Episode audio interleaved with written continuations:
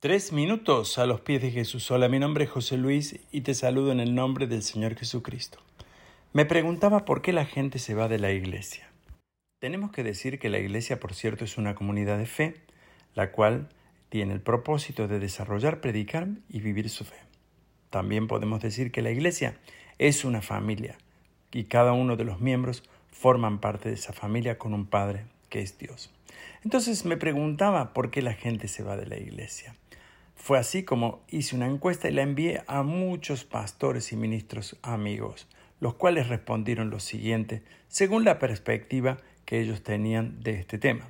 Algunos dijeron, y la gran mayoría se expresó y dijo que la gente se iba de la iglesia por enfriamiento espiritual. Es decir, las personas se alejaban de Dios y se enfriaban espiritualmente, acercándose, por cierto, más al mundo. Lo segundo que respondieron es porque la Iglesia de alguna manera lo decepcionó como comunidad y no llenó sus expectativas. Esto ocurría y ocurre muy a menudo cuando las personas van a la iglesia con la intención de recibir algo de la iglesia. Si la iglesia no se los da, se sienten, por cierto, decepcionados. Pero esto tenemos que atribuirlo al pensamiento consumista en el cual vivimos hoy. La tercera respuesta también dijo que mucha de la gente se va de la iglesia por problemas con los líderes, pastores, incluso al no tener la misma meta o visión, que por cierto muchas veces son las grandes discusiones que ocurren dentro de una iglesia cuando unos quieren ir para una dirección y otros para otra. Pero vamos a dar vuelta a la pregunta para responderla. Y la pregunta es, ¿por qué la gente viene a la iglesia?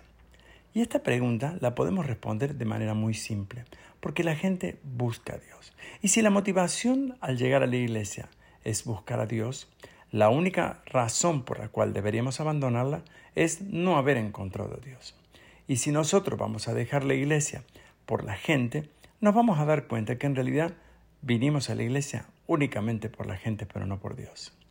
Recordemos que cuando somos parte de una comunidad tenemos que hacer mención a lo que nos enseña Hebreos capítulo 10, 23 y 25 que dice, Mantengámonos firmes sin fluctuar la profesión de nuestra esperanza, porque fiel es el que prometió, y considerémonos unos a otros para estimularnos al amor y a las buenas obras, no dejando de congregarnos como algunos tienen por costumbre, sino exhortándonos, tanto más y cuando veis que el día se acerca.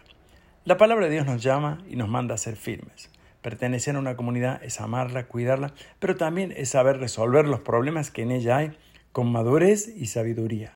Te propongo que cuando hayas decidido a la congregación que quieras asistir, no la abandones ámala, defiéndela y ponla en el lugar en la cual corresponde. ¿Y tú qué piensas de esto? Nos gustaría escuchar tu testimonio y opinión. Puedes dejárnoslos en iglesialatina.com. Que tengas un día muy bendecido.